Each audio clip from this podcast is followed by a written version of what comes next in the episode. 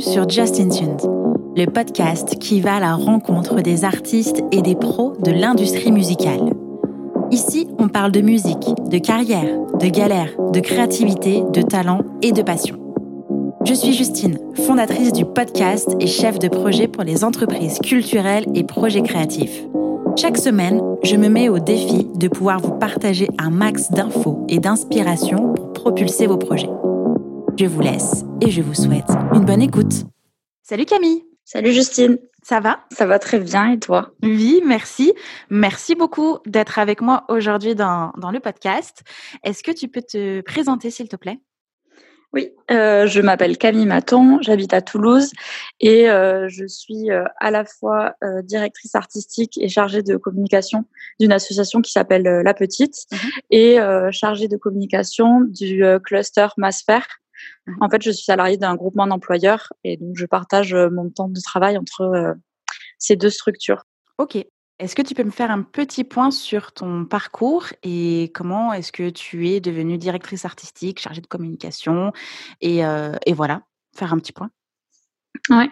Alors, j'ai pas du tout fait d'études euh, ni dans la communication euh, ni dans la musique. Ok. Euh, mais j'ai fait des études sur le genre et les discriminations. D'accord. Euh, voilà, qui est vraiment euh, sans avoir euh, d'idée euh, de carrière professionnelle derrière la tête, euh, juste parce que c'était des questions qui me qui m'intéressaient beaucoup et euh, j'ai adoré euh, mes études. Et en parallèle, j'ai toujours été quand même assez passionnée par la musique et j'étais bénévole dans quelques assos, dont une dont j'étais la présidente, avec laquelle j'organisais des événements, un festival et tout ça. Ça s'appelait. Aparté. D'accord. C'est vraiment une asso étudiante, hein, tout le monde est étudiant dedans. Et euh, par cet asso, j'ai rencontré la petite. Euh, Oui. On a organisé un, un événement en commun. Et on s'est hyper bien entendu avec euh, bah, mon prédécesseur qui était directeur artistique à l'époque. Mhm. Et bon, de fil en aiguille, il m'a proposé un service civique à la petite qui m'a servi de stage de fin d'études. Et ensuite, je suis restée un peu dans ce réseau-là euh, que j'avais constitué euh, par mes activités bénévoles et proche de la petite. Et euh, donc, j'ai travaillé pendant un an dans un café associatif où je m'occupais vraiment de tout, de la prog, la compta, servir au bar. Enfin, j'étais la seule salariée, donc je faisais vraiment tout. Ok.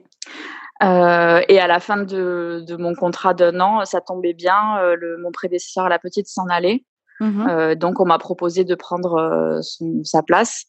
Euh, j- ça m'a fait un peu bizarre parce que je ne m'étais pas du tout préparée. euh. je pensais plutôt que si j'allais euh, travailler à la petite un jour, ce serait, euh, j'aurais dû commencer par là, sur le volet euh, égalité euh, femmes-hommes. La petite a, enfin, a en gros deux volets d'action. Un volet de production d'événements et de Mhm. programmation artistique et un volet euh, insertion, euh, formation, euh, conseil sur Mhm. l'égalité des genres. Et c'était plutôt par ce biais-là que moi j'étais arrivée dans l'assaut. En fait, mon service civique était vraiment sur les actions euh, d'insertion sociale et tout ça. D'accord. Et je pensais plutôt euh, revenir, euh, si je revenais un jour euh, sur ça, et j'étais assez, euh, enfin, je me sentais pas du tout légitime à être programmatrice, alors que euh, j'avais déjà j'avais pas du tout fait d'études dans ça, et je j'aime bien la musique, mais j'y connaissais pas énormément euh, Mhm. grand chose en musique électronique. Euh, donc voilà, mais bon, j'étais quand même très contente et euh, adoré l'assaut. Je m'entendais déjà hyper bien avec l'équipe. Oui. J'étais euh, élue au conseil d'administration, donc j'étais restée très proche. Mhm.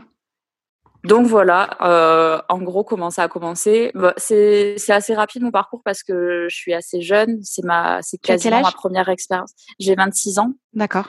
Donc j'ai fini mes études à je sais plus 22 ou 23 ans et finalement euh, j'ai eu mon année euh, dans le café associatif et puis directement la petite et euh, ma sphère. Mhm. Euh, et ça fait deux ans que je suis au poste que j'occupe actuellement. Donc c'est un petit parcours finalement en termes de structure et tout ça. J'ai eu que deux emplois. Pour l'instant. Que deux. oui, sais que en deux emplois, tu as quand même vu des choses hyper différentes et, et c'est ce qui fait aujourd'hui que tu as deux emplois en même temps, même. oui. Euh, du coup, ça me permet de, de te demander euh, comment est-ce que on devient DA sans enfin DA programmatrice et chargée de com sans diplôme. euh, comment est-ce que tu as appris à faire tout ça? Ben alors ça, euh, est-ce que je sais le faire déjà? Je voilà, je sais pas. C'est un apprentissage. Je pense pas qu'il y, a un, syndrome de l'imposteur, pas loin. le faire et on a appris. oh, peut-être un peu, euh, mais vraiment euh, complètement sur le tas. D'accord. J'ai eu ce boulot par mon réseau à 100%. Après, je pense pas que ça soit une imposture parce que c'est un réseau que j'ai construit moi-même en m'investissant dans plein de projets euh, bénévolement et euh, même si à l'époque je le pensais pas du tout comme une stratégie euh, professionnelle, c'est finalement c'est je regrette pas du tout d'avoir fait ce boulot là quoi qui est un boulot non salarié mais très très comment on dit qui porte ses fruits. Oui. et donc en fait, j'ai appris beaucoup pendant mon service civique stage Mmh euh, qui était euh, ma première expérience. Alors c'est pas c'est pas un travail, un service civique, c'est censé être plutôt du volontariat. Mmh euh, mais euh, mais voilà, c'était mon premier euh, boulot entre guillemets euh, non alimentaire, où je, je, suis arrivée en disant à l'entretien que vraiment la com j'en avais jamais fait, que j'étais hyper nulle, que ça m'intéressait pas du tout. Donc j'ai failli ne pas être prise parce qu'en fait tout le contenu de la mission que j'avais mal compris, c'était de la com. donc dommage, mais du coup j'ai appris bah, Robin Plusquelec, qui était à l'époque euh, le DA de la petite, m'a euh, appris à me servir euh, d'InDesign, de Photoshop, que je, dont je connaissais même pas l'existence à l'époque. et puis j'étais dans une équipe extrêmement bienveillante, une toute petite équipe avec deux salariés, même pas à temps plein. Mmh et, et, voilà, j'ai appris en faisant et, et en regardant les autres faire. Puis l'avantage des toutes petites équipes, c'est que du coup, tu es un peu obligé de toucher à tout. Bien sûr. À des petites échelles. Donc, il n'y a pas, euh, tu vois, le poids des responsabilités énormes de. Euh, enfin, en fait, tu, gères une page Facebook qui a euh, moins de 10 000 abonnés. Donc, si tu veux, au pire, tu fais une erreur, c'est pas très grave. Donc, oui, c'était une structure à assez petite échelle pour avoir de la place pour se tromper, pour faire des essais, pour apprendre. Donc, finalement, j'ai appris beaucoup là. Ouais. ensuite, euh, dans le boulot que j'ai fait pendant un an au café associatif Maison Blanche, j'ai été prise vraiment euh, par dépit. Je le sais, en même temps c'est normal, j'avais aucune expérience et le poste était très complet, donc il aurait fallu savoir faire plein de choses, mais ils ont vraiment pas trouvé euh, de personnes pour exercer ce poste, donc j'ai été prise et et du coup j'ai appris enfin forcément j'étais dedans et donc euh, j'ai dû apprendre. Euh, j'ai fait une petite formation pour la compta. Parce que mmh ça, c'est quand même assez difficile euh, de l'apprendre tout seul. euh, et après, c'était, on programmait des groupes tous les soirs. Euh, mais en fait, je recevais des tas et des tas et des tas de demandes par mail et j'acceptais tout le monde qui rentrait dans la ligne artistique, mais qui était assez large. Mmh donc c'était pas vraiment, c'était pas de la direction artistique, c'était de la programmation. Je faisais la sélection, je m'occupais de l'accueil artiste, mais euh, sans avoir euh, de. Il n'y avait pas besoin de s'y connaître, tu vois. Mmh c'était pas, c'était plutôt en musique euh, du monde que je connais pas du tout et où j'avais pas trop de regard critique. Mais bon, c'est, en fait, c'était des petites missions comme ça où on peut apprendre sur le tas. C'est une petite structure qui a pas un enjeu énorme. Et petit à petit, euh, bon ben voilà, on, apprend. Euh. Puis j'avais déjà euh, avec mon asso quand même, dont j'étais présidente mmh pendant deux ans. C'était une petite asso, mais qui faisait des événements régulièrement. j'avais déjà organisé un festival. Donc voilà, j'ai vraiment appris en faisant euh, petit à petit et j'ai aucune formation euh, ni en com ni en direction artistique. D'ailleurs, je pense même pas qu'une formation en direction artistique existe. Enfin, j'ai déjà cherché, j'en ai jamais trouvé. Ouais. Donc voilà, vraiment par euh, par le collectif et faire ensemble et en se nourrissant de, de voilà des conseils des autres. Ok. Est-ce que tu peux m'expliquer en quoi consiste le métier de directeur artistique? Alors, je pense qu'il est très différent euh, selon euh, les personnes, les structures, mmh euh, les profils et tout ça. Moi-même, officiellement, je suis pas directrice artistique mmh parce que j'exerce pas vraiment de mission de direction. Il y a une mmh autre directrice dans ma structure. D'accord.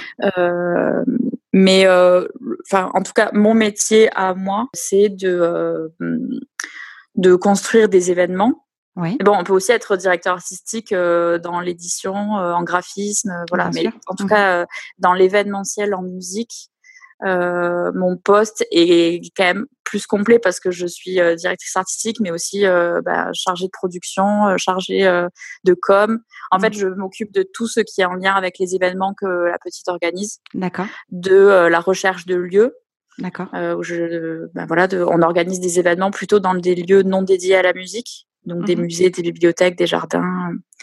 Voilà, donc je cherche les lieux. Puis euh, la, une grosse partie euh, qui donne un peu son titre à ce poste, c'est euh, la programmation artistique. Oui. Euh, donc les relations avec les agences de booking, les artistes, etc. Et puis tout ce qui est la production, la logistique, de mise en place de l'événement, trouver des bénévoles, le lien avec la régie générale. Donc, je fais quand même pas la régie, sauf sur les tout petits événements. D'accord. Ah oui, tu fais vraiment de mais enfin, je fais le lien avec la régie. Euh, c'est après c'est une autre personne, euh, Cynthia Kouro, qui travaille avec nous et qui s'occupe euh, de recruter les intermittents. Sauf quand on fait un événement dans vraiment un, un, tout petit lieu ou un endroit où il n'y a pas vraiment besoin de beaucoup de technique, mmh où du coup je, je m'en occupe. Mais tu vois, bon, enfin acheter des fûts de bière, louer le bar, les tireuses, tous les petits trucs auquel on pense pas en premier, mais dont il y a à s'occuper pour un événement. Euh, et puis euh, la communication. Donc j'ai, on travaille avec euh, des volontaires en service civique qui m'aident énormément et dont une qui est vraiment liée à mon poste et qui s'occupe de l'exécutif en communication. Et mon boulot, c'est plutôt de définir la stratégie de com de mmh. chaque événement et la stratégie globale de la structure. D'accord. Et après, l'exécutif, c'est pas vraiment moi qui le fais. Je sais le faire parce que si mmh on si on a une personne, euh, ça nous est arrivé d'avoir des volontaires en service civique qui n'ont jamais fait de com non plus, comme mmh c'était mon cas il y a quelques années. Donc, je, il faut que je puisse transmettre euh, les infos et le, les connaissances et les compétences. Mmh Mais c'est pas ça qui occupe vraiment mes journées. Donc, ce que tu appelles exécutif, c'est quoi? C'est la création de, de contenu, la publication, c'est quoi? C'est ça. Alors, on fait très peu de print. Euh, mais euh, on est beaucoup sur les réseaux sociaux et donc c'est euh, bah, créer le visuel à partir d'un template qui a été créé par une graphiste. Bon, je gère aussi la relation avec la graphiste, de faire un cahier des charges, un mood board, définir un peu ce qu'on cherche. Ensuite, on a une graphiste canine qui euh, qui propose des visuels. Et euh, donc la personne en service civique qui fait ce que j'appelle l'exécutif, c'est-à-dire adapter le visuel, changer les couleurs, changer les noms, etc. D'accord. Et euh, rédiger des publications pour les réseaux sociaux. D'accord. Sur Facebook, sur Instagram, LinkedIn. Twitter. Voilà. Twitter, c'est moi qui tiens le compte Twitter, sur lequel on n'est pas hyper active. Mmh mais j'essaye de m'y mettre. Ça fait partie de mes grands projets. Euh, c'est pas simple. Mais je, ouais. mais je trouve que Twitter, c'est quand même, c'est difficile de le déléguer parce que c'est assez, euh, c'est de la réaction. Il faut être vraiment, euh, absolument, un peu l'image de, de la structure, quoi. Il faut connaître bien le réseau et tout ça. Je m'occupe de Twitter. ok. petit retour dans le temps. Quelle est la première chose que tu as appris en, com euh, ou parce qu'au départ tu as dit j'étais super nulle, je voulais, enfin la, com c'était vraiment pas un truc qui me faisait qui, me faisait kiffer. C'est quoi la première chose que tu as appris où tu t'es dit ah mais c'est juste ça en fait, mais c'est vachement bien. Alors c'est oh j'aurais pu préparer cette question, je sais vraiment. c'est dur de dire la première chose, mais je pense que un peu euh, mon truc euh, d'apprentissage de la com, euh, c'est InDesign où je m'imaginais pas pouvoir faire des visuels et des affiches. Mmh genre, franchement, on regarde mon CV de quand j'ai candidaté à la petite en service civique, je l'ai gardé dans mon ordi parce que je trouve que c'est collector, c'est horrible, j'ai honte, tu vois. Enfin, bah, maintenant on reçoit plus, enfin si, en fait on reçoit énormément de CV moches, c'est terrible, mais euh... mais bon, c'était un CV sur Word vraiment affreux. Et, euh, et en fait, InDesign, c'est hyper facile et hyper intuitif. Et je suis trop contente d'avoir appris à utiliser ce logiciel. Et mmh c'est un des trucs que j'ai appris assez rapidement. D'accord. Enfin, je, je le maîtrise pas à 100%, mais je veux dire, c'est venu assez vite que j'apprenne à le manier et je m'amusais bien à faire des communiqués de presse, des trucs comme ça. Ok. Après, en dehors du graphisme, il y a les réseaux sociaux, mais pour le coup, j'ai quand même grandi avec. Donc, mmh. euh, même si euh, je les utilisais pas de manière professionnelle, c'est moins une compétence que j'ai l'impression d'avoir euh, vraiment développée parce que j'avais déjà un compte Facebook, un compte Insta et je, je sais comment ça marche. Quoi. Après, il y a Bon, mais non, on était sur les premières compétences, donc c'est ça. Et après, il y a des choses que j'ai mis beaucoup de temps à apprendre, voire mmh d'autres que je ne sais pas encore faire. Euh, mais ouais, en premier, je dirais que c'était le graphisme. D'accord. C'est vrai que moi aussi, j'ai appris le, graphisme. Alors, grand mot parce que je me sens pas du tout graphiste ou, quoi que ce soit, mais je l'ai appris parce que j'avais des besoins opérationnels. Et donc, de façon autodidacte, tu sais, tu sors sur YouTube, tu tapes ton mot-clé. Mmh. Ah, c'est ça dont j'ai besoin. Ok, c'est bon, je reproduis. Et, donc, je, ce sont des logiciels que, que je connais, que je ne maîtrise pas dans toute son ampleur. et dont InDesign, que je n'ai pas eu vraiment l'occasion de d'utiliser. Je suis plutôt sur Photoshop et Illustrator et la suite Adobe en termes de vidéo, Premiere Pro et After Effects parce que j'ai des besoins. Mais, mmh. mais oui, il faut que, faut que j'arrête de tourner autour de, autour d'InDesign comme ça. Peut-être qu'il va falloir que je un peu les mains dans le cambouis. Mais je sais que c'est pas compliqué. Il suffit juste de trouver l'objectif pour avoir envie d'y aller, tu vois. Ouais. ah, mais sûr, ça. Moi, j'ai beaucoup plus de besoins sur InDesign, donc je le maîtrise beaucoup mieux. Et dès mmh. que je suis sur Photoshop, euh, je passe ma journée sur des tutos parce que j'ai trop du mal, je galère encore. Mmh.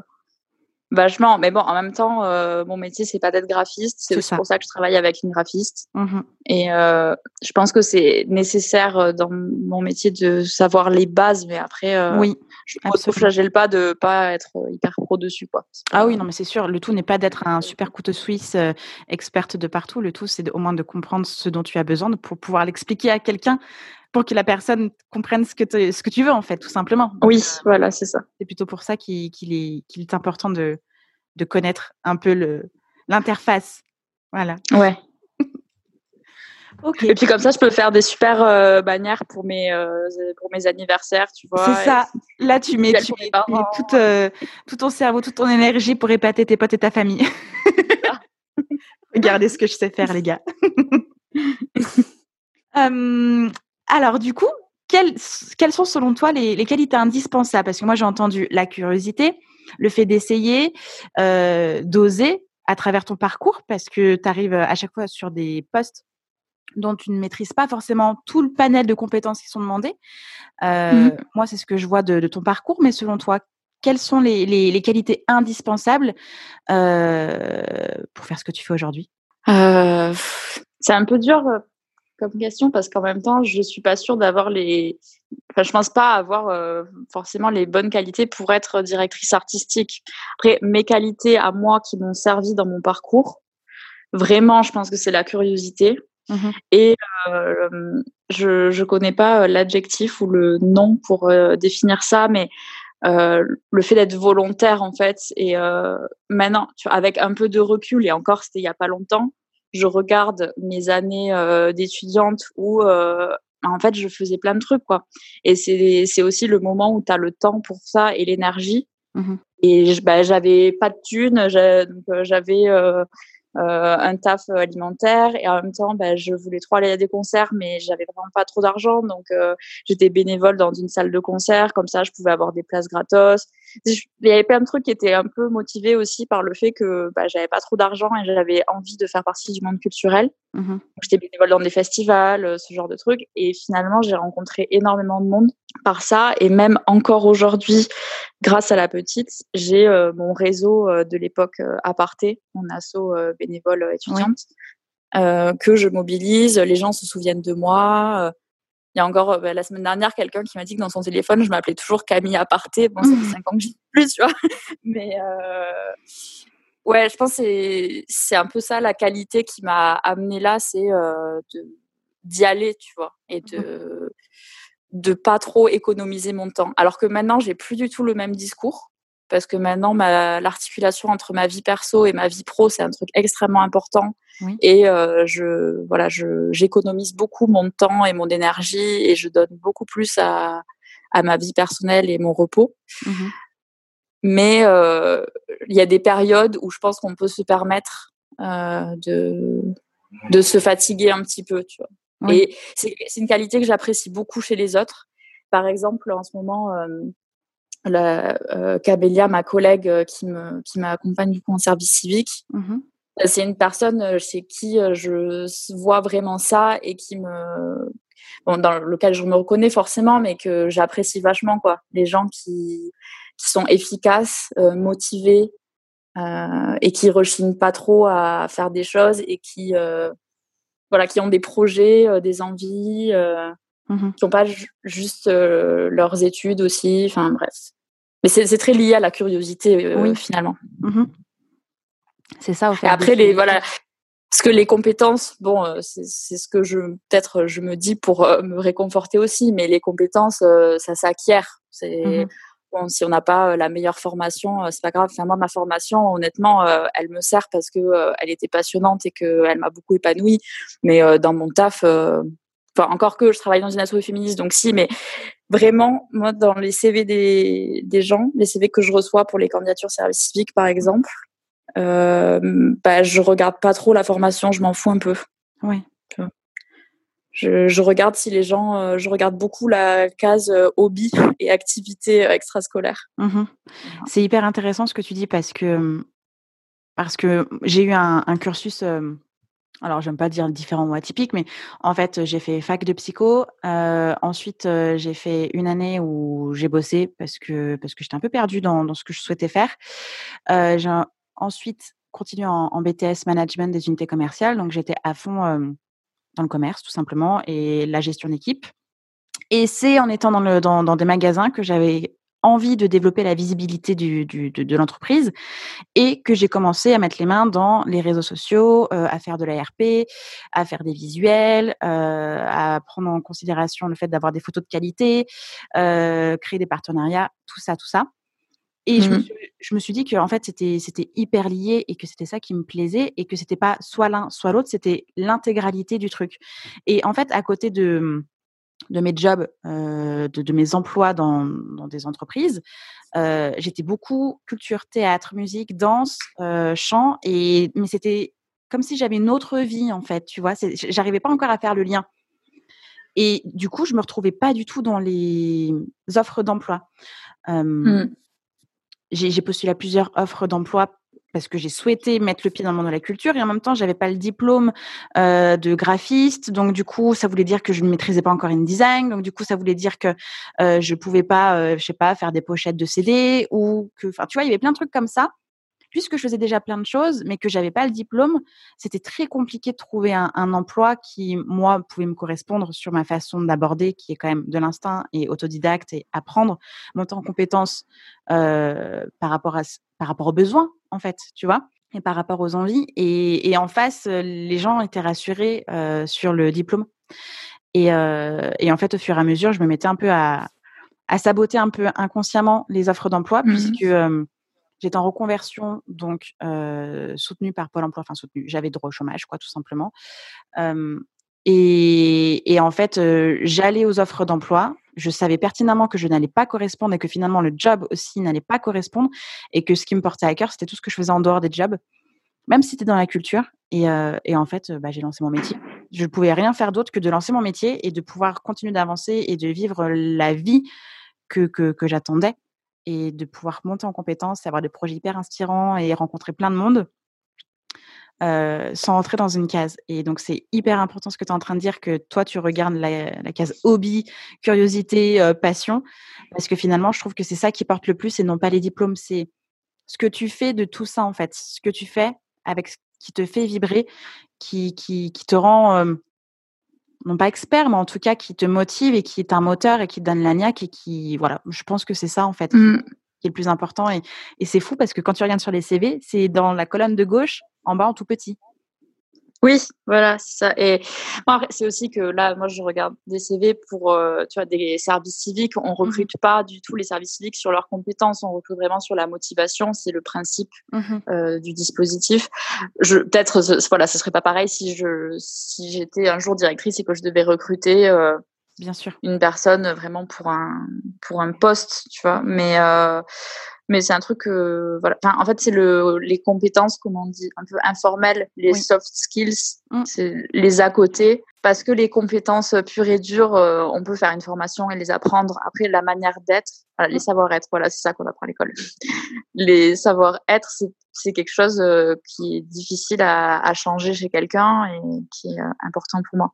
Et bon et ça, ce que tu racontais m'a fait penser aussi que moi, en fait, c'est plutôt voilà, ce qui était important dans ma vie, euh, c'était la musique et euh, le, le, féminisme. Et mmh je pensais pas trop que j'allais pouvoir faire les deux. Et finalement, si. Et, euh, et c'est ça, je trouve un peu le, le, message aussi dans ce que tu dis, c'est qu'on n'a pas besoin de choisir forcément. Et même si ça paraît pas évident au début, oui ça existe des, euh, des métiers ou des activités qui peuvent allier euh, ben, toutes les choses qui nous portent et on n'a pas besoin de choisir entre une facette de notre personnalité euh, et une autre. Absolument. Et c'est difficile. Hyper philosophique. Non, mais oh, oui, enfin, oui, non, mais c'est hyper, hyper, difficile. Aujourd'hui, quand, quand tu pitches ce que tu fais, tu as l'impression déjà de devoir dévoiler ton identité alors que, que c'est que ce que tu fais et c'est pas ta personne. Et, mmh. et, en même temps, tu te dis, bon, alors si je dis que je fais ça et que je fais ça et que je fais ça, puis qu'en plus je fais ça et que je suis passionnée par ça, tu dis le, la personne d'en face va juste être perdue et penser que tu pars en live complet, alors que pas du tout en fait. C'est tout ce que mmh. tout ce que tu fais, tout ce qui te porte à cœur en fait. Ah mais, euh, mais c'est très difficile. Bah, je me rappelle quand j'ai fini mes études et que euh, je construisais un peu mon profil LinkedIn et euh, je faisais des CV. Et tu sais, il faut mettre un titre. Enfin, mmh. en tout cas, c'est hyper conseillé de mettre une mini biographie sur LinkedIn et un titre à ton CV. Et je me cassais la tête. Je disais, mais comment, Qui je suis comment mettre Ma phrase, je crois, c'était euh, lutte contre les discriminations et et musique, je, sais plus, art et culture et euh, égalité des genres, un truc comme ça. Ouais. Et en fait, maintenant, ça fait sens. Maintenant, euh, dans, quand je présente la petite, je dis que euh, c'est une structure qui milite pour l'égalité des genres dans le secteur culturel. En fait, finalement, c'est voilà, c'est ça paraît simple, quoi. Ça peut être lié, mais des fois, tu te casses la tête à savoir comment on peut Rentrer dans une case. Donc j'avais euh, un dossier de CV euh, égalité et un dossier de CV euh, culture, alors que bah, finalement. C'est lié. Finalement, c'est les deux. Voilà. Oui, je comprends. C'est très difficile. Comme quand je dis, euh, euh, je suis chef de projet euh, indépendante, et puis en même temps, je suis mentor chez Live Mentor, et puis en même temps, je suis podcasteuse, et puis en même temps, j'ai un studio de musique. Ok. Oui, ça. Ça rentre comment une, ça? T'es une slasheuse. Maintenant, il y a un mot pour ça. Oui, maintenant, il y a un mot pour ça. Mais il faut le mettre du coup sur LinkedIn. Slasheuse. Comme ça, tu ouais, sais. slasheuse. L'angoisse des cases. Où est-ce que je vais? Laisse tomber comme tu as commencé à, parler un petit peu de la petite, est-ce que tu peux euh, expliquer euh, bah, ce que c'est la petite et ce que ça représente?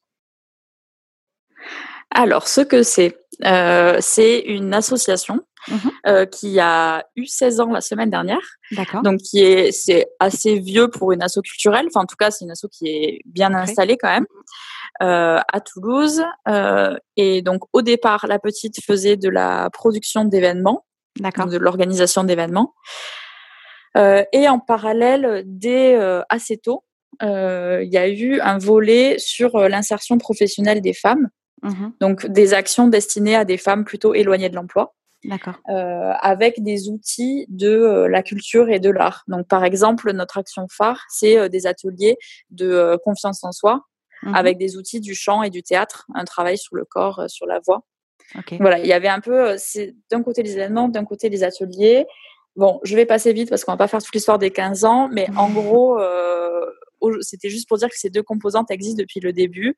Et petit à petit, rapprochement, rapprochement, rapprochement, fusion. Euh, et maintenant, euh, toutes les activités de la petite se concentrent sur euh, l'égalité des genres dans les arts et dans la culture, mmh à travers plein d'actions différentes.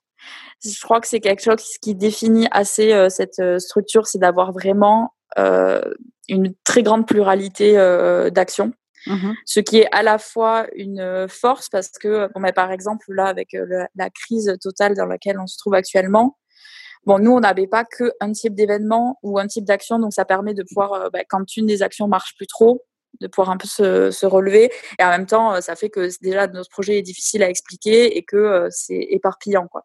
Mais bon, bref, je suis en train moi-même de m'éparpiller.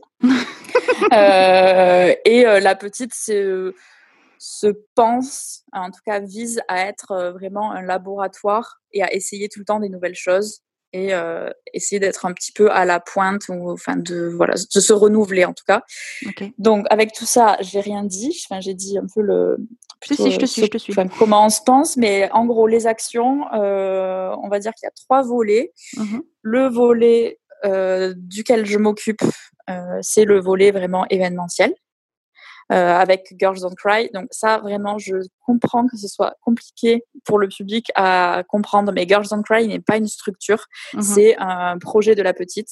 On a tendance à beaucoup euh, brander euh, nos projets, à créer des marques. Donc mhm. après, on croit que la marque est une autre structure, mais c'est juste voilà la stratégie de com qui est voilà qui est un peu comme ça. Donc Girls Don't Cry, c'est un média sur mmh Internet, sur Instagram et sur Facebook, à travers lequel on met en avant des projets artistiques portés par euh, des femmes, des personnes transgenres et non binaires. Mmh Donc avec euh, une euh, une ligne quand même artistique plutôt ben, underground. enfin, on met en avant plutôt des projets émergents qu'on trouve intéressants, mais du monde entier. D'accord et de toutes les disciplines, musique, film, euh, illustration, photo, enfin vraiment toutes les disciplines. On a même une catégorie euh, podcast euh, qui est toute nouvelle dans laquelle on pourra peut-être présenter mmh. Justin Podcast, Justin Tweet. donc le média. Ensuite, à partir du média, on avait quand même envie de rencontrer le public en vrai. Donc on a commencé à créer des petits événements. Au début, c'était des ciné-clubs en partenariat mmh. avec des cinémas qu'on continue de faire. Et puis, euh, depuis l'année dernière, on organise des soirées qui s'appellent Girls on Cry Party.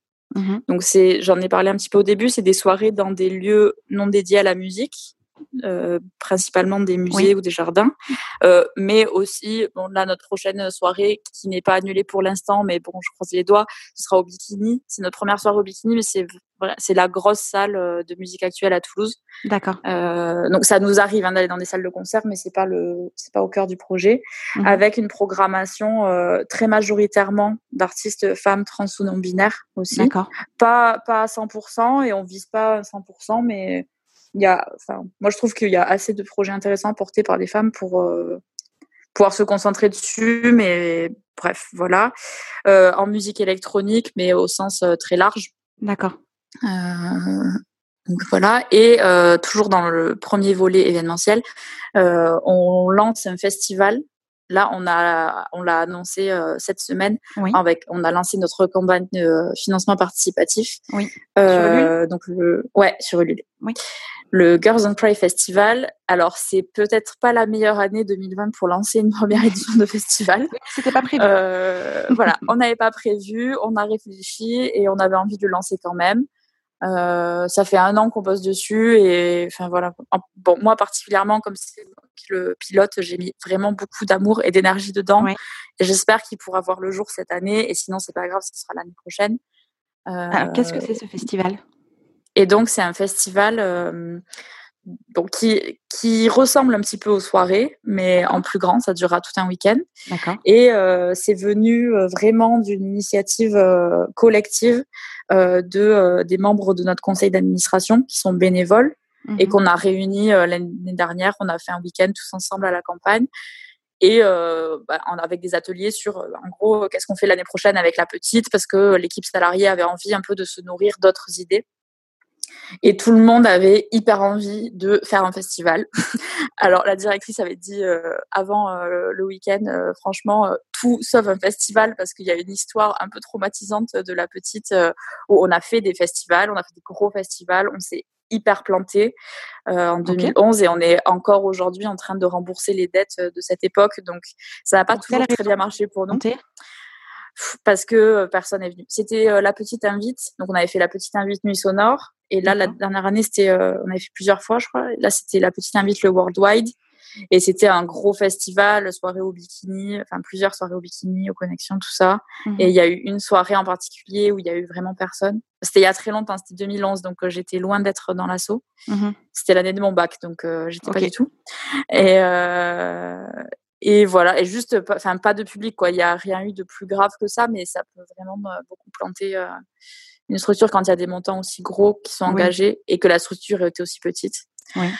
Donc bref, euh, je, je m'écarte beaucoup du sujet. Mais du coup, il y a un peu ce spectre. Bah, plus personne de l'équipe n'est là. C'est une équipe complètement différente. Donc euh, nous, on n'a pas euh, cette peur. Mais c'est vrai que dans l'histoire de l'assaut, ça n'a pas toujours bien marché. Mais là, c'est vraiment un projet qui a rien à voir. Et justement, on se lance pas dans un gros festival. C'est un petit festival mmh qui dure un week-end et qui aura lieu au Métronome. C'est la salle de musique actuelle de la ville. C'est une régie directe de la mairie de Toulouse. C'est une super salle euh, dans laquelle euh, j'ai mes bureaux avec euh, ma sphère. Donc en plus, pour moi personnellement, c'est Enfin, j'ai un attachement particulier à cette salle. J'y vais deux fois par semaine. J'adore l'équipe. Je trouve la salle hyper chouette. C'est une salle de 600 places, donc vraiment, on est sur une petite jauge. Mmh euh, et notre idée, c'est, oui, c'est déjà pas mal, c'est mmh. vrai. Mais mais bon, c'est pas sur le, le bikini où on a notre prochaine soirée, c'est 1005, donc rien à voir. Oui. Ok. Euh, on a déjà fait des soirées avec 600 personnes. Je veux dire, je pense que c'est atteignable pour nous. Oui, puis vous avez quand même euh, plus de visibilité qu'avant, il me semble quand même. Oui, bah alors qu'en 2011, non, parce que la, petite était quand même assez connue. D'accord. Euh, je pense à Toulouse. Il y avait juste pas les réseaux sociaux, donc on peut plus se rendre compte maintenant. Mmh mais euh, mais ça avait quand même un peu de poids. Euh, et là, mais c'est un projet complètement différent parce que Girls Don't Cry, c'est vraiment une marque qui a sa propre identité et sa propre communauté, mmh et avec euh, un engagement euh, sur l'égalité des genres qui est beaucoup plus assumé, Bien sûr. beaucoup plus fort. Déjà dans mmh le titre, on a compris l'idée, quoi. Oui. Euh, après, le principe du festival, en tout cas, nous, ce qu'on a envie d'en faire, c'est surtout un moment très festif, très joyeux, très euh, libéré et pas forcément. Euh... J'espère qu'il n'y a pas que des féministes qui vont venir. En fait, c'est ça le. Vraiment, on le pense comme un moment euh, de partage, un peu de de ce qu'on aime dans nos soirées, qu'on mmh retrouve et les retours qu'on a beaucoup de la part des artistes et du public. C'est ça, c'est que c'est un peu des moments hors du temps, euh, avec des communautés très bienveillantes on revoit souvent les mêmes têtes euh, à nos soirées et euh, enfin les gens dansent énormément. Euh, c'est voilà très festif, mais dans un sens assez naïf, tu vois, où vraiment la joie c'est le mot central un peu de ce qu'on a envie de faire. Ok. donc avec une programmation de musique électronique que j'ai pas encore faite parce que je suis enfin pour être honnête, je suis un peu perdue sur euh, est-ce que je dois, est-ce que c'est raisonnable d'inviter des artistes internationaux et internationales euh, vu que je sais pas où on en sera de l'ouverture des frontières euh, à cette période. Ouais. Donc j'attends un peu de voir. Euh, donc je peux pas donner de premier nom parce que je vraiment j'ai pas commencé. Euh, enfin j'ai plein d'idées, mais j'ai personne n'a confirmé quoi. Oui. Mais ce sera musique électronique vraiment au sens large aussi. J'aimerais bien commencer, tu vois, avec de l'ambiance, des musiques un peu expérimentales et euh, que ça se finisse avec euh, du gabber où tout le monde danse euh, de manière très frénétique mmh pour donner un peu une idée de l'ambiance. Et la journée, on va organiser des rencontres euh, liées à l'égalité des genres. Euh, des rencontres, des performances, des expos. Donc, on a dans notre équipe euh, bénévole au conseil d'administration deux personnes, Marion et Claudia, qui sont drag king, drag fuck et qui organisent, euh, qui prennent en charge du coup euh, l'organisation de performances et d'ateliers euh, de drague. On aura des rencontres, on n'a pas encore programmé non plus, mais table ronde, tu vois, sur, je, je sais pas, je, la thématique n'a pas été définie, mais ça pourrait être sur les safe space, sur mmh. l'appropriation culturelle, des thématiques autour de la culture et de l'égalité des genres. Mmh euh, des expos, de la scéno. Euh. En gros, notre but, j'espère qu'on arrivera à faire ça, c'est de créer vraiment un événement euh, immersif où tout est un peu relié et où on pourrait y rester tout le week-end et avoir toujours un truc à faire et en même temps des endroits pour se poser aussi. Et voilà. Mais trop bien. Tu pourras venir, je t'invite. Oh, c'est bien. Pourvu que tout, tout, tout fonctionne, que ça ait lieu correctement, ce serait trop bien. Oui, j'espère. en fait, j'ai passé 20 euh, minutes à définir un seul des trois volets de l'activité. Je peux faire rapide pour les autres, mais celui-là, c'est celui dont je m'occupe. Donc, d'accord. J'étais plus complète. Mais après, euh, donc, on a un volet euh, accompagnement au développement des carrières des femmes. Ça fait très dossier de sub dit comme ça. donc, en gros, on, clair, hein. Voilà. On a des formations pour les artistes femmes et les femmes trans et non binaires et les professionnels de la musique. On a plein de formats, je vais pas m'étendre, mais on a des formats de une journée, des formats de une demi-journée, des formats de trois semaines. Enfin, vraiment, on a plein de formats de formation à Paris et à Toulouse. D'accord. Et là, on va faire même une formation à la campagne je sais plus où, mais à la campagne quelque part avec une piscine et tout pendant une semaine. Bref, plein de formats de formation pour les artistes et les professionnels femmes trans et non binaires. D'accord. Euh, et euh, donc toujours les ateliers dont je parlais au tout début euh, d'insertion. Et notre dernier volet, le troisième, c'est d'accompagner non pas donc les personnes, mais les structures. Donc c'est plutôt des structures culturelles, même si on essaye de s'ouvrir aux entreprises d'autres secteurs. Mmh mais tu vois, donc on, on accompagne, je sais pas moi, je sais pas trop si j'ai le droit de dire les noms parce que peut-être que les structures n'ont pas envie que qu'on dise que sont compagnie. Je sais pas. Bref, mais des, ça peut être des salles de spectacle, des, euh, des écoles, euh, vraiment des structures très variées. D'accord. Ou euh, des structures qui ont le même profil que nous, des organisateurs et organisatrices. on forme leur équipe en fait aux enjeux de l'égalité des genres.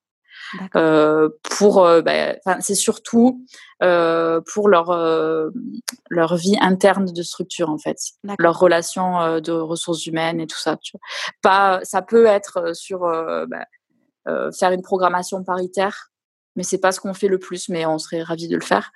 Euh, et on intervient aussi très régulièrement dans des tables rondes, des, des, débats, des choses comme ça. Voilà, ça fait un peu dense, mais hyper euh, je pense avoir euh, tout dit. Oui, oui, non, mais oui, mais je pense qu'il y a des choses que tu n'as pas pensé à dire, mais c'est hyper complet, euh, ce qui veut dire que, que chacun peut se retrouver dans un pan de, de, de vos activités pour, bah, pour son projet, en fait. oui, c'est un peu, ouais, c'est un peu le but, c'est mmh mais c'est assez, euh, c'est aussi philosophiquement et politiquement notre position de se dire que où qu'on soit, euh, on peut faire quelque chose pour l'égalité des genres dans les arts et la culture, bon, dans mmh la société en général, mais à quel, enfin quel que soit notre poste dans la culture, il y a toujours un truc qu'on peut faire, et donc on essaye d'agir à toutes les échelles à la fois. Mmh parce que euh, il y a un peu ce truc de se renvoyer toujours la balle de euh, oui moi je suis programmateur mais si je programme pas de femmes euh, c'est pas ma faute c'est parce que les bookers ils en ont pas dans leur roster.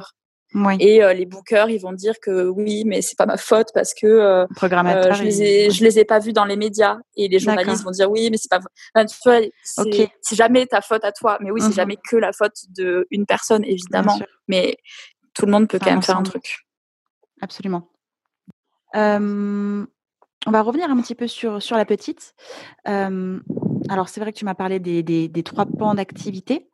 et donc, j'ai bien compris que l'objectif de la petite et, de Girls Don't Cry, c'est bien de promouvoir la création artistique des femmes.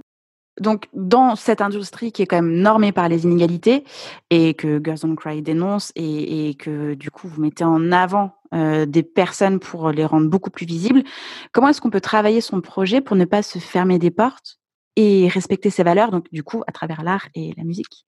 Euh, je, je me sens pas hyper euh, sûre de moi pour parler euh, de manière générale, euh, parce mmh que je peux dire ce qui marche avec moi, tu vois, ce que les, moi, je suis hyper sensible au euh, au côté politique euh, et de lutte de l'art. Et euh, je suis très sensible aux artistes qui ont un positionnement politique. Et je trouve ça, ça c'est quelque chose qui me parle.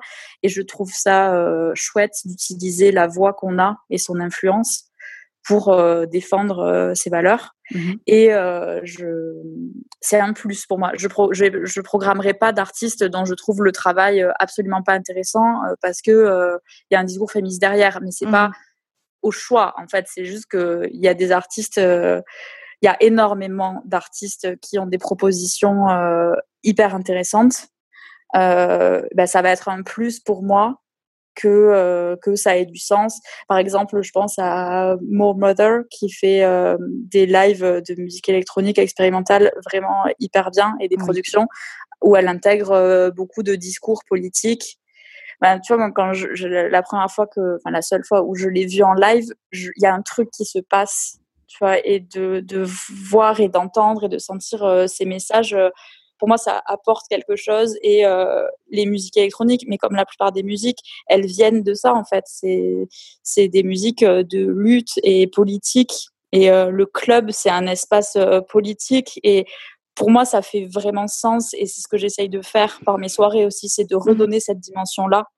Euh, et euh, en fait, je je m'en fous que ça existe. Enfin, tu vois, ça, je vais pas interdire aux gens d'aller en boîte euh, danser euh, juste pour oublier leur journée. C'est aussi, euh, c'est aussi valable, mais c'est pas ce qui m'intéresse. Mmh et je trouve aussi que c'est un peu une responsabilité euh, déjà euh, en tant que personne blanche euh, de reconnaître l'histoire et le enfin voilà les tout ce qui a fait bah, les musiques électroniques parce que c'est ce dans quoi je travaille mais toutes mmh les autres musiques et toutes les autres disciplines artistiques de savoir un peu d'où ça vient. Oui. Et pour moi ça contribue à ne pas les trahir aussi Mmh euh, que d'avoir ça en tête. Euh, donc euh, voilà, enfin moi les artistes qui prennent position et qui ont euh, des, des avis et tout ça, ça me, pour moi c'est un truc positif. Mais bon, si ça se trouve, il y a d'autres programmateurs et programmatrices euh, que ça gonfle. Je sais pas, tu vois, je je peux pas dire que ce soit un truc à mettre en avant à tout prix parce que mmh peut-être que ça voilà ça marche pas tout le temps hein, mais je, en plus je vois depuis que que la petite est, a un positionnement euh, féministe assez affirmé, je reçois beaucoup plus de propositions euh, d'artistes euh, engagés qui se mhm. reconnaissent dans nos valeurs. Oui. Et bah, en fait, j'ai plus envie de travailler avec elles aussi, tu vois, ou avec eux. Enfin, moi, c'est aussi parce que je, je suis arrivée par ce biais-là. Que moi, je suis d'abord féministe avant d'avoir été euh, programmatrice. Mhm. J'ai cette expertise-là, mais euh, je me vois pas travailler avec des gens avec qui euh, je partage pas du tout les mêmes valeurs quoi. Bien sûr. Et que ça soit les artistes ou euh, des partenaires. Quand on organise une soirée, j'organise pas des soirées avec des gens où euh, enfin où on n'arrive pas à communiquer parce qu'on n'est pas enfin on ne partage pas les mêmes euh, opinions quoi. Pour moi, c'est un truc hyper important et je trouve que ça ça joue beaucoup aussi dans comment va être l'événement et je le vois, j'ai dans toutes les soirées que j'ai organisées, euh, j'ai un rapport euh, très euh, proche et très bienveillant avec tous les artistes que j'ai invités. Mmh à chaque fois, c'était, on s'est hyper bien entendu. Ça m'arrive de les recroiser, on se prend dans les bras, on est content de se voir. J'ai, j'ai gardé du lien. Tu vois, il y en mmh a avec qui j'ai encore du lien. Je leur demande conseil sur bah, des prochaines artistes que, qu'elles auraient à me conseiller, que je pourrais programmer. Mmh et c'est un truc qui est très apprécié de la part euh, des artistes, je pense. Ou alors elles mentent, mais vraiment. non, mais je pense que oui.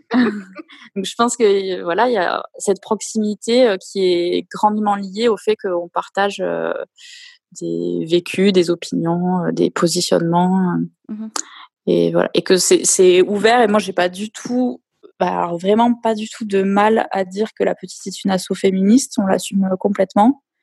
Et j'ai l'impression que c'est de moins en moins tabou, en tout cas euh, dans notre secteur. Et il y a plein d'artistes euh, qui marchent hyper bien. Je pense à Paola Temple, par exemple, qui mm-hmm. est quand même une figure hyper, hyper connue et, et même presque mainstream. En tout cas, il n'y a pas que les féministes qui sont fans d'elle. Et elle a des positionnements très affirmés. Et c'est pas un problème dans sa carrière. Je pense pas qu'on ait besoin de cacher ses opinions. Oui. Sauf si on est euh, raciste et sexiste, mais dans ces cas-là, euh, peut-être c'est bien de ne pas les cacher non plus, comme ça on ne programmera jamais ces personnes. oui, parce que j'avais quand même un peu la, sensation, en tout cas c'était un peu ce que, ce que j'avais échangé avec Tracy de ça lors d'un épisode précédent, c'était qu'il y avait tout le temps un peu ce, spectre, cette charge mentale qui est je suis féministe et donc du coup il faut forcément que je rentre dans une case qui corresponde aux valeurs du féminisme, mais que du coup le jour où par exemple j'ai juste envie d'être maman et, de, me consacrer à mon bébé, euh, du coup je ne suis plus féministe parce que je ne fais plus ma carrière et que en fait finalement euh, quand on, quand on prône certaines valeurs, on peut s'enfermer dans des clichés qui en fait n'ont rien à voir et on est plus libre de penser et on peut se fermer mmh. une porte parce qu'on on a dit à un moment donné quelles étaient nos valeurs et, et, que les personnes autour ont besoin de encore une fois, on revient à ce qu'on disait au départ, de, nous mettre dans un espèce de truc de ah j'ai compris qui elle était, je vais la mettre ici. Et puis du coup c'est là. Mmh. Et, oui. Et c'est ça, ça, ça, enclenche une charge mentale, ça enclenche un stress. On se dit, bah alors du coup, je vais trahir cette communauté-là puisque finalement, elles attendent de moi ça. Ou alors du coup, je me ferme cette porte-là parce que ils pensent que je suis comme ça, alors qu'en fait, pas du tout. J'ai simplement des valeurs qui me tiennent à cœur. C'est comme ça que mmh. j'avance. C'est ma culture. Oui, mais ouais. Tu vois, tu vois où est-ce que je veux en venir Oui, complètement. Mais je pense que du coup, les personnes qui pourraient réagir euh, comme ça, euh, juste euh, ont pas bien compris ce que c'était le féminisme. Et pour moi, le féminisme, c'est c'est assez simple et c'est bah, militer et croire en l'idée que, enfin, militer pour et croire en l'idée que les femmes, les hommes, les personnes transgenres, les personnes non binaires, les personnes minorisées et minorités de genre mmh aient les mêmes droits, les mêmes chances et les mêmes opportunités que les hommes cisgenres. Et euh, ton, ton choix et ton opportunité, ça peut être euh, d'être maman et de t'occuper de tes gosses. Enfin, mmh c'est pas le féminisme, c'est pas euh, les femmes ne soyez surtout pas, pas femmes, ayez un travail et soyez riches. Ben non, mmh c'est pas. c'est juste avoir la possibilité de. donc, on ne trahit pas le féminisme si ce qu'on a envie de faire, c'est de s'épiler, d'être en couple hétérosexuel et d'avoir des enfants. Mmh c'est... Mais en fait, on trahit pas la société non plus, on trahit rien si on fait le choix inverse. C'est juste euh, le principe, c'est de d'avoir le choix. Donc, s'il y a des artistes qui sont plus à l'aise avec le fait de ne pas euh, parler de leurs valeurs et même de ne pas être euh, engagés politiquement, bah, c'est complètement leur droit aussi. Absolument. Mmh pas de, on trahit pas sa cause si on la, si on la, si on milite silencieusement, quoi. Mmh enfin, genre, on peut croire que c'est contradictoire avec ce que j'ai dit, mais moi, je suis sensible au discours politique. Mmh euh, mais en fait, on n'est pas obligé d'en avoir, et juste, il y a d'autres personnes qui seront sensibles au fait de ne pas en avoir euh, aussi. Quoi. Mmh enfin, genre, on peut croire que c'est contradictoire avec ce que j'ai dit, mais moi, je suis sensible au discours politique. Mmh euh, mais en fait, on n'est pas obligé d'en avoir, et juste, il y a d'autres personnes qui seront sensibles au fait de ne pas en avoir aussi. Quoi. Et puis je programme plein d'artistes qui, euh, d'ailleurs, ne sont pas du tout officiellement et, euh, et, de manière publique euh, militante. C'est pas, mmh pas un critère total non plus. ça me permet de, de, te poser une question suite du coup aux valeurs et aux cadres et aux clichés que les personnes peuvent avoir du féminisme et du militantisme. est-ce que tu as une conduite particulière ou comment est-ce que tu gères une communication. Euh, comment est-ce que tu gères ta communication face, euh, face aux, crises liées, euh, liées à l'antiféminisme, tu sais, aux haters, etc., qui, mmh. qui, qui, vont venir un peu, pas salir, mais en tout cas bousculer les valeurs qui sont pour moi fondamentales de la vie en société et non pas des, des choses, des choses qui sont absolument extrêmes et, et, et mmh. voilà, des, aux personnes que ça dérange, quoi. Ben vraiment, ça m'est jamais arrivé. D'accord. Je pense que j'ai beaucoup de chance, hein, mais euh, et aussi que la petite étant une vieille asso qui a toujours eu un positionnement plutôt euh, progressiste, mmh on a une communauté qui est familière avec ses valeurs. Mmh Puis, tu vois, c'est c'est pas non plus, euh, c'est une petite asso quoi. Donc notre communauté sur les réseaux sociaux, c'est euh, en tout, si on ajoute toutes les pages, c'est moins de 20 000 personnes. C'est entre, ça doit être autour de 15 000 personnes, tu vois, un truc comme ça. Euh, donc c'est pas énorme. Euh, je pense qu'on n'est pas euh, visible peut-être par par les antiféministes, ouais. mais on n'a jamais eu d'attaque. D'accord. Voilà, notre positionnement est très bien compris et mmh. voilà. Je touche du bois. Oui, moi aussi. Et, et aux artistes qui, eux, euh, sont heurtés par les antiféministes, est-ce que tu as des conseils, des, des, bonnes pratiques, des choses qui pourraient aiguiller un petit peu le, le, les réactions, euh, la gestion de crise, entre guillemets? Je, alors, c'est une responsabilité. Je ne sais pas ce que c'est, je n'ai jamais vécu ça et je ne mmh peux pas imaginer la douleur euh, que ça représente. Mmh euh, donc, je, franchement, je sais pas s'il y a des conseils. Enfin, je pense que déjà, euh, faites comme vous pouvez. Hein. Bien sûr. Euh, c'est, il n'y a aucune injonction à traiter d'une manière différente. Euh, ben, si ça fait du bien à certaines personnes de juste tout supprimer, couper, disparaître à un moment, bah, c'est complètement valide mmh comme réaction. ça peut être de faire appel à la justice parce que c'est des choses qui sont interdites par la mmh loi. Mmh donc bon, j'ai très peu confiance dans le système judiciaire français. Hein. Je ne suis pas sûre qu'il y ait beaucoup de condamnations, mais en tout cas, se rappeler que c'est quelque chose d'interdit, qu'on a raison que les autres ont tort, mmh euh, qu'on est du bon côté, que c'est pas notre faute, que rien ne justifie euh, ça. Euh, et puis, je pense que si ça m'arrivait, mais bon, c'est de l'hypothétique, hein, je ne suis pas concernée, ça, je m'appuierais sur mes communautés. Et il y a pas longtemps, il y a eu un peu des... merde, je, ne trouve plus son nom, mais il y a une chanteuse qui a été... qui a subi une très grosse campagne de harcèlement homophobe et sexiste. Euh, et il a eu un très fort soutien euh, de la communauté, euh, bah, des communautés qui sont la sienne, à la fois artistiques et puis aussi des communautés féministes, queer, etc. Je pense que ça peut être, oui, de, bah, de s'appuyer sur les soutiens et de lire plutôt les bons commentaires. voilà. Mais bon, je pense que rien de tout ça ne peut enlever le fait que c'est terrible. Bien sûr.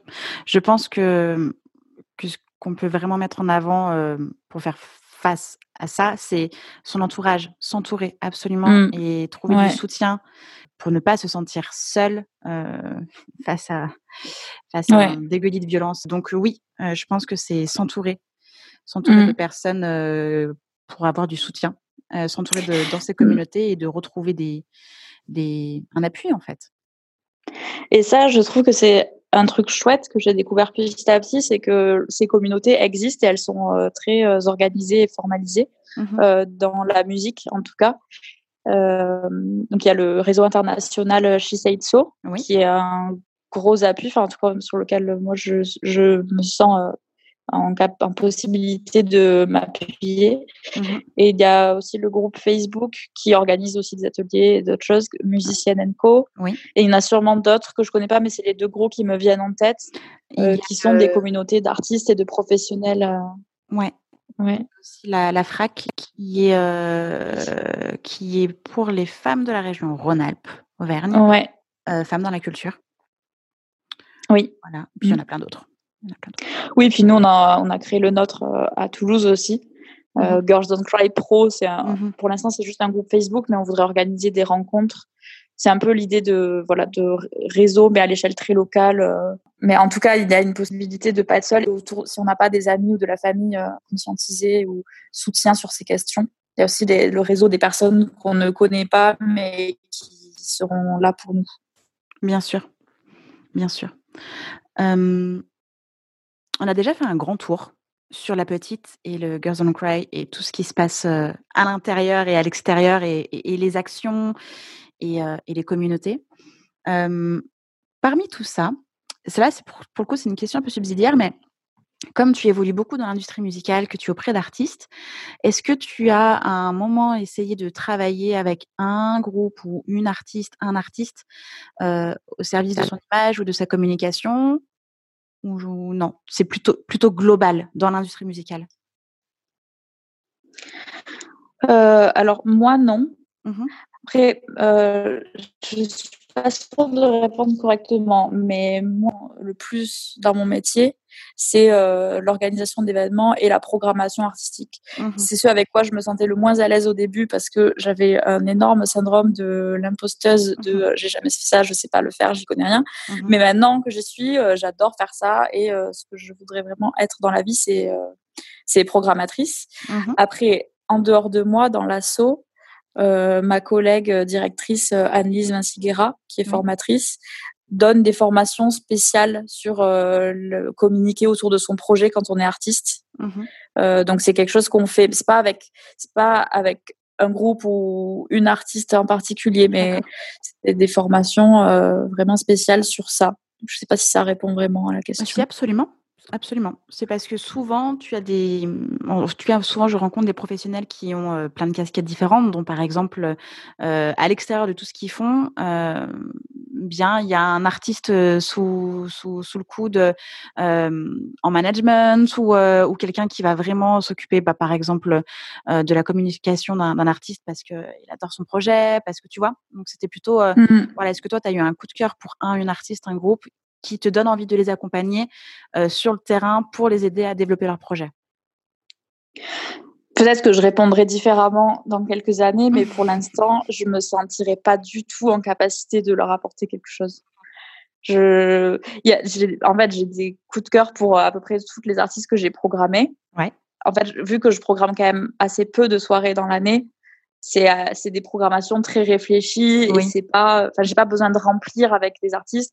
Mon public mon public, ça prétentieux, le public de la petite euh, vient pour autre chose que la programmation, a confiance à la programmation et c'est pas le nom qui va faire venir. Mhm. Donc j'ai une très grande liberté euh, dans la programmation, donc vraiment je je book que des coups de cœur, mais euh, mais je me sentirais, je vois pas trop ce que je pourrais leur apporter euh, en les accompagnant. C'est pas du tout des compétences que j'ai, le management ou le développement d'artistes. Peut-être un jour, hein, je trouve ça euh, hyper intéressant, mais euh, je pense pas euh, connaître assez bien le fonctionnement de l'industrie et tout ça. Enfin, c'est pas des compétences que j'ai développées en tout cas pour l'instant. D'accord. Alors peut-être que tu viendras en reparler si le podcast est toujours en vie dans deux ans, trois ans. peut-être. Affaire à suivre. Que conseillerais-tu aux artistes et aux professionnels qui nous écoutent? Pour leur projet Aux artistes, je pense que je conseillerais de bien s'entourer.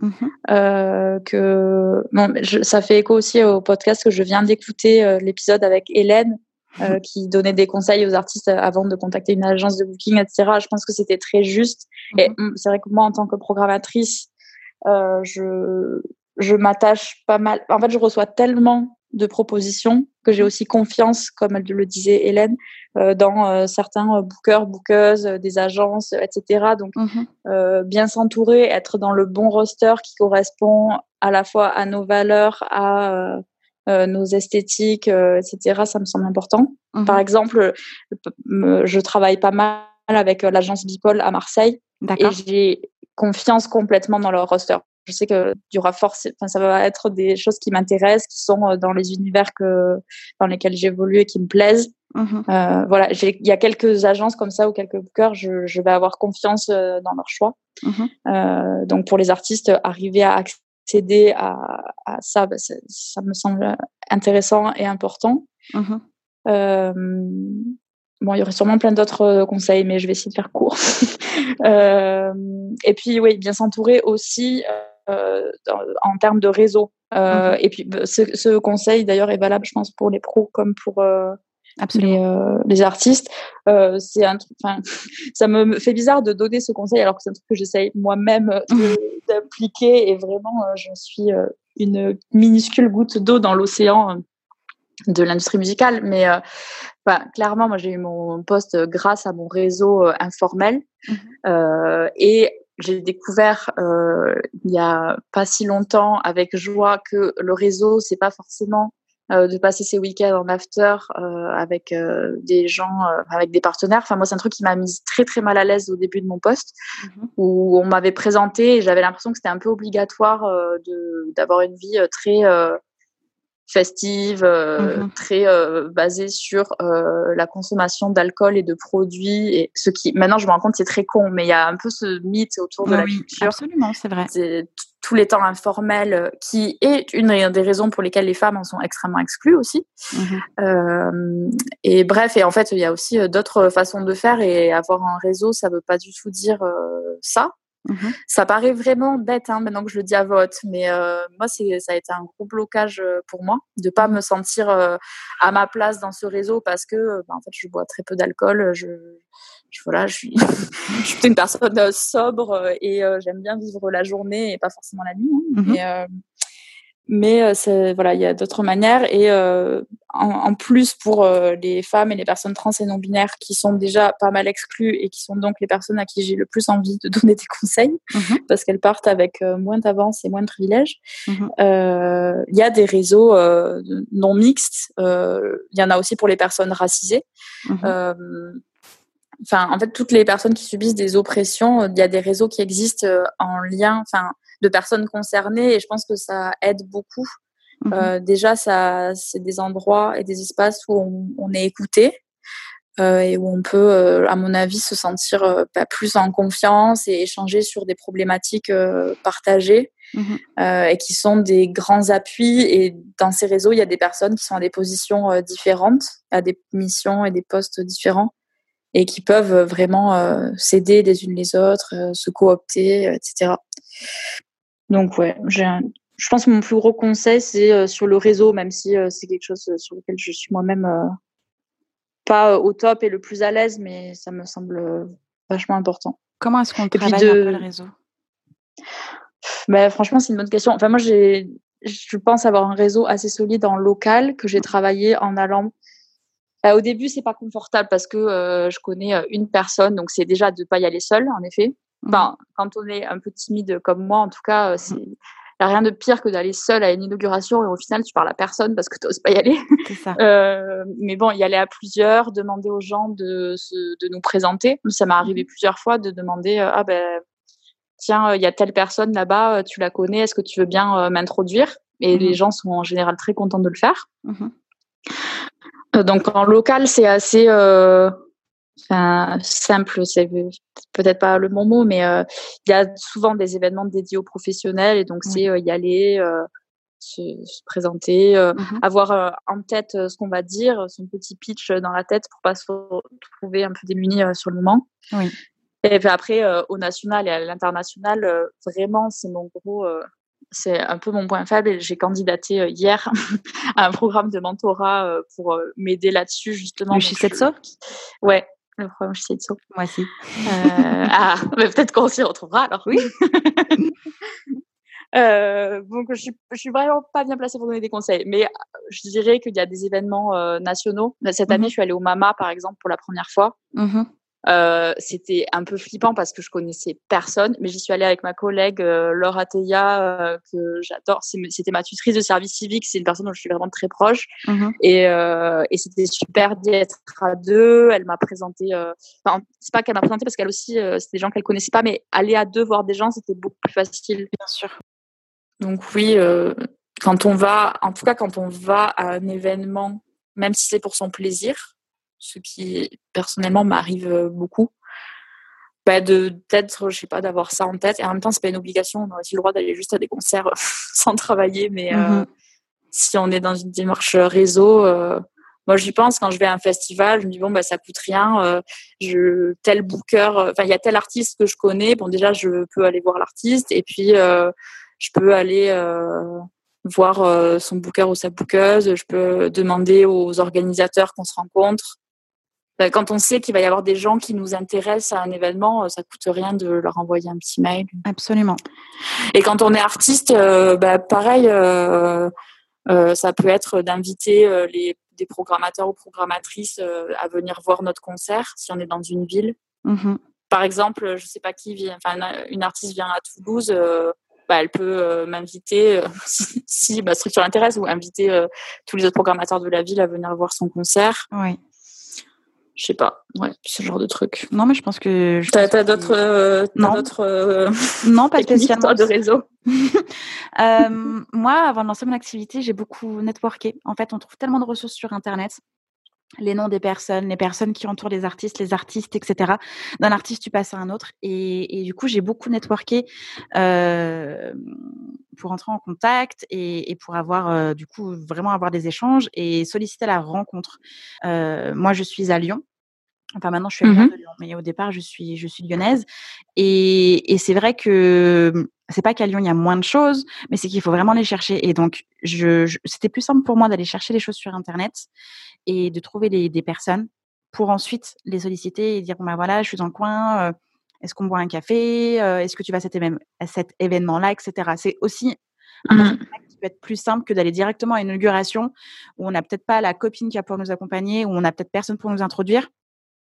Internet les, et, les groupes Facebook aussi, les événements. Mmh.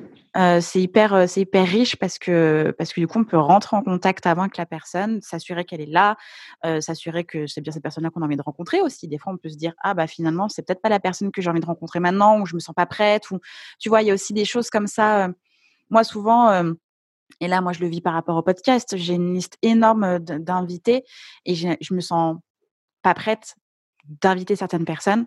Mmh. Je me dis, bon, bah, finalement, ils sont vachement plus visibles ou ou peut-être que je suis juste encore qu'un petit moucheron du podcasting et donc du coup tu vois donc voilà je, je, je, cherche sur internet je regarde et j'introduis la discussion je vois si l'échange peut être poursuivi dans la vraie vie et, et ensuite advienne que pourra tu vois. Je fonctionne peut-être plus comme ça moi. Ouais. Il y a un truc sur lequel je n'ai pas tranché encore mais peut-être que tu as un avis. Dis-moi. C'est sur la préparation des rendez-vous. Moi je, je sais que j'ai enfin très souvent euh, je me dis mais qu'est-ce que je vais pouvoir raconter tu vois? J'ai envie de rencontrer cette personne parce que mon but c'est qu'elle me connaisse oui. mais euh, mais tu vois de quoi on va parler et tout. Et je me rends compte qu'il y a des gens mais qui se prennent tellement pas la tête. Et donc d'un côté euh, je me dis bah en fait il y a des gens ils s'en foutent ils ont rien à dire mais ils te rencontrent juste pour euh, boire un café et se rencontrer. Donc why not? Et en même temps moi ça me gonfle un peu les gens qui font ça. Mmh et à la fin du rendez-vous je suis pas contente et ça me donne pas envie de travailler avec cette personne si euh, c'était juste pour boire un café tu vois. Donc je je sais pas trop comment me positionner par rapport à ça. Bah, je pense que déjà, quand tu veux réseauter, c'est que tu as un objectif précis. C'est pourquoi mmh. que tu veux réseauter? C'est pour quel objectif? Est-ce que c'est euh, toi en tant qu'artiste pour avoir des nouveaux partenaires? C'est pour faire euh, euh, connaître ton projet? Ou toi en tant que professionnel, c'est pour lancer ton activité? C'est pour donner de la visibilité à ton activité? C'est pour... En fait, tout dépend vraiment des objectifs de pourquoi tu as envie de rencontrer les personnes. Et je pense que c'est à partir de là que tu peux aller préparer ton, ton pitch de rencontre. Euh, J'aimerais vraiment échanger avec toi sur ce thème parce que en ce moment je travaille sur ça et c'est vraiment quelque chose qui me tient à cœur. Est-ce que tu serais ok qu'on qu'on se rencontre autour d'un café ou ou alors tout simplement j'ai vu qu'il y avait cet événement là, euh, j'ai vu que tu étais présent du coup j'adorerais pouvoir échanger à ce sujet. Est-ce qu'on peut se donner un prendre rendez-vous dix minutes avant ou est-ce qu'on peut se voir dedans? Tu vois, enfin c'est plus mmh. sur euh, l'objectif et le thème de la rencontre que moi je me base et je pense que de toute manière, si t'as pas une raison d'aller réseauter, c'est juste pour te présenter. Enfin, moi aussi, je fais hyper gaffe à la gestion du temps. Le, le temps pour moi est une valeur hyper précieuse et j'aime énormément partager avec les gens. Par contre, j'aime que le partage soit enrichissant et qu'à la fin, quand on, quitte l'échange, on s'est dit, OK, j'ai passé un super bon moment, j'ai appris quelque chose, ou en tout cas, j'ai juste été avec quelqu'un qui était cool. Et, c'est, et en fait, c'est, de ça, moi, que, que j'ai besoin. Donc, allez voir les gens, mmh. allez voir les gens. Si c'est pour parler de la pluie du beau temps, en soi, j'appelle ma grand-mère, en fait, tu vois. Oui, non, mais c'est clair. quelqu'un. Et, et donc, euh, c'est pour ça, je pense que le réseau, qui soit d'abord entamé sur Internet, parce que maintenant, tu as des outils fantastiques pour aller rechercher des personnes. Je pense à LinkedIn et Instagram. Euh, tu mets une petite recherche Google pour vraiment t'assurer que la personne est bien celle que tu recherches ou que tu as vraiment envie de rentrer en contact avec cette personne-là. Tu captes son adresse mail, tu lui envoies un message privé sur LinkedIn ou sur Insta, encore une fois. Euh, J'envoie je, plus du tout de messages privés sur Facebook. Je trouve que c'est presque maintenant euh, contraire euh, au réseau. je ne sais pas, je suis adepte de Facebook. Et puis, tu vois, cette personne, elle est dans ton cercle. S'il y a déjà des personnes, ou rien que quand tu regardes sur LinkedIn et Insta, tu sais s'il y a des personnes de ton propre réseau qui suivent cette personne-là. Donc, peut-être ouais. la connaissent ou que une, deux, trois personnes sont entre et que ces deux, trois personnes sont plus accessibles. Donc, tu essayes de monter un peu dans le réseau, tu vois. Euh, je pense que c'est ça. C'est l'objectif, le thème. Euh, s'assurer que cette personne, tu vas pas l'embêter aussi, hein. Et puis, euh, et puis voir la si c'est facile d'accès, si c'est pas trop tôt aussi, tu vois. Enfin, je, voilà, moi je, je, réfléchis un peu plus comme ça en tout cas. Ouais. Non, mais en fait, je me rends compte aussi que c'est toujours les mecs qui préparent pas leur rendez-vous. et euh, mais pas, non, mais bon, et puis c'est pas euh, un truc euh, très original, c'est qu'ils ont beaucoup plus confiance en eux. Mmh. Et donc, j'étais un peu partagée entre me dire, ouais, mais en fait, eux, regarde, ils se prennent pas la tête, ils économisent beaucoup de temps à pas préparer, et en même temps, bah, ça se voit. Mmh et ça donne pas envie. Donc, je pense que c'est quand même, euh, t'as raison, je pense qu'il faut quand même euh, mieux préparer et vraiment, euh, ouais, les, les rendez-vous qui servent à rien juste pour pas qu'on oublie ton existence. C'est ça. Ça laisse pas une super impression non plus, quoi. C'est ça. Et alors, quand je dis préparer, moi, je suis pas là avec un discours préétabli et en mode process, euh, tu sais, identité, objectif, etc. Oui, en oui. tout cas, je prépare ce que j'ai envie de dire et ce que j'ai envie d'échanger. Et ensuite, mmh. comme là, lors du podcast, j'ai ma trame j'ai mes questions, ce que j'ai vraiment envie d'échanger avec toi. Et ensuite, il y a la magie, le feeling et l'échange qui fait le reste. Et je pense que c'est comme ça qu'on réseaute bien. c'est comment chacun peut nourrir l'autre sans lui faire perdre de temps et comment la relation peut être créée. encore une fois, on est des humains, hein, donc faut pas, faut pas embêter l'autre quand même, sinon. Mmh. oui. Et ça me permet aussi de, là, ton, ton, ton exemple de les hommes préparent moins. encore une fois, au moment où j'ai lancé mon activité, il y a, bah, je crois que du coup à ce moment-là, c'était en en 2017. Ouais, je préparais, je préparais mon réseau, je préparais ma visibilité, tout ça, les besoins, tout ça. Et, et je networkais sur une application qui s'appelle Shaper. ah oui, j'avais ça aussi à un moment. Avant. Jadis. Et, et, en fait, j'avais eu un rendez-vous avec une personne qui était dans l'industrie musicale, qui l'est toujours d'ailleurs, et dont je tairai le nom. Et, mmh, et donc, cette personne-là, bouquet, manageait des groupes. Et je me suis dit, ah bah grave cool, moi je suis dans la com, le digital, c'est exactement ce que je fais, euh, mais c'était pas une esthétique musicale que je connaissais, donc j'avais vraiment envie de comprendre comment ça fonctionnait en termes de, de, visibilité, de, comment ça fonctionnait globalement. Et puis donc on se retrouve dans un café, et euh, donc je me présente, je dis ce que je fais, ce vers quoi je vais aller, et la personne en face, euh, tu sais, j'ai eu la sensation de, je prends le micro, euh, je me recommande une pinte, et je raconte ma vie, mon œuvre. Et ensuite, cette personne mmh. m'a dit, sinon, comment je peux t'aider, Justine? J'étais là, bah, là, tu m'as juste fait perdre du temps. Là, j'ai pas de réponse à t'apporter. Tu ne, tu ne mmh. Puis d'ailleurs, j'ai même pas besoin de ton aide. Euh, voilà. Euh, et j'étais genre, mais quel culot, mais quel. Ouais. Voilà. Donc, et oui. clairement, cette personne-là n'est pas rentrée dans mon réseau. voilà. Mmh. Et puis, euh, et puis non, en fait. Enfin, je pense qu'il y a aussi c'est au-delà de la bienséance, c'est comment est-ce qu'on peut nourrir la relation, tu vois, et, mmh. et, se préparer un minimum à entrer en contact avec quelqu'un. S'apporter mutuellement quelque chose. Je pense que la relation, l'échange, le temps, c'est des choses qui sont précieuses et c'est des choses qui, qui as le droit, enfin, tu peux faire qu'une fois, première bonne impression. Euh, le temps que je passe ici maintenant, je le retrouverai plus jamais. Donc c'est ça qui est précieux et je pense que c'est en ça qu'il faut préparer euh, se préparer en fait, à passer un bon moment et à pas faire perdre de temps et à pas gâcher des choses qui, peuvent être juste essentielles et des superbes rencontres. Et euh, c'est Kaina euh, Kimoun qui dit dans l'épisode, donc pas cette semaine, celui de la semaine dernière, chef de projet entre autres euh, dans l'équipe de David Guetta, et, euh, et qui dit il n'y a pas de petites rencontres, euh, il y a juste des bonnes rencontres et c'est ce qu'on en fait en fait. Mmh. Donc on ferme pas ses portes et on prépare on se prépare à, de belles choses. Je pense que c'est ça en fait. On prépare son réseau pour qu'il soit beau et on se prépare à, l'entretenir correctement. Pas juste avoir des followers, pas juste. On fait pas ça dans la vraie vie en fait. Mmh, c'est vrai. Bah, je pense que tu as donné toi-même un super conseil. Du coup. Bon, bah, cool.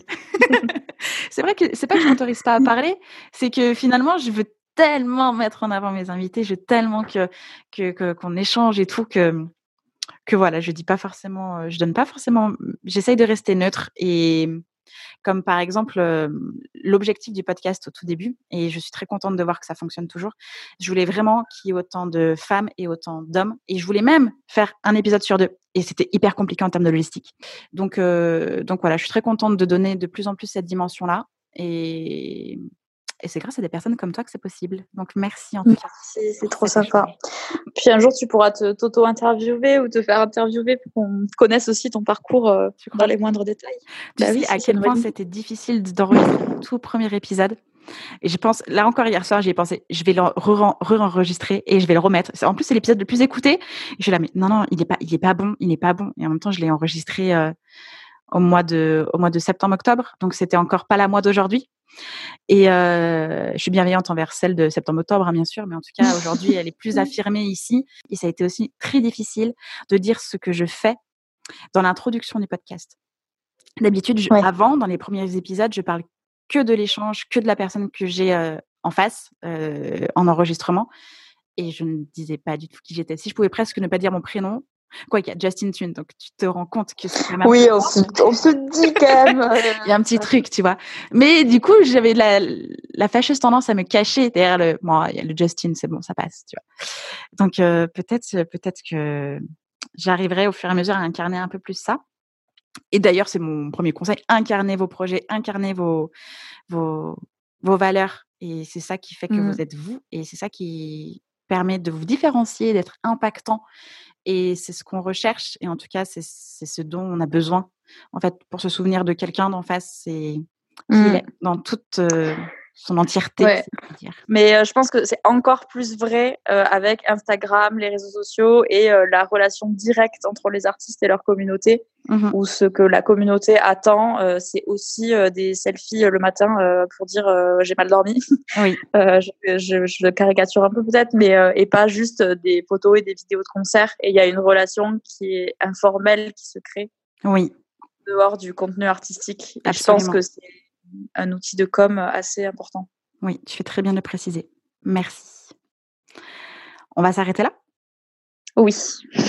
Merci beaucoup en tout cas pour, euh, pour tout ça, pour tout ce temps, pour cet échange. Et il y a encore des milliers de choses à dire. Donc si jamais tu veux revenir, c'est avec grand plaisir. Si jamais on, peut rééchanger sur d'autres choses, si euh, voilà, on peut envisager plein de choses. Et donc c'est avec grand plaisir le podcast est grand ouvert.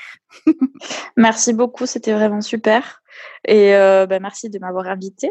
Mhm. Et merci pour ta bienveillance et toutes tes questions et tout ça, c'était vraiment hyper intéressant. Et je t'écrirai si je viens à Lyon un jour, comme ça on pourra faire un rendez-vous réseau. Euh, Absolument. merci beaucoup Camille. À très bientôt. Merci à toi. À bientôt. Salut. J'espère que cet épisode vous a plu. N'hésitez pas à partager le podcast à une personne qui souhaite se lancer dans l'industrie musicale. Si vous aimez le podcast et son contenu et que vous souhaitez me soutenir, rien de plus simple. Il suffit de commenter, de mettre des pouces en l'air, de me donner des étoiles sur Apple Podcast, de suivre les réseaux sociaux du podcast et de vous y abonner sur Facebook, Instagram et Twitter au nom de Justin Tuned. Si vous avez des questions, si vous avez des idées pour les prochains épisodes, n'hésitez à me laisser votre message en commentaire ou alors directement sur l'adresse mail hello@justintunes.com. Merci d'avoir pris le temps de m'écouter et à très vite pour le prochain épisode du podcast Justin Tunes.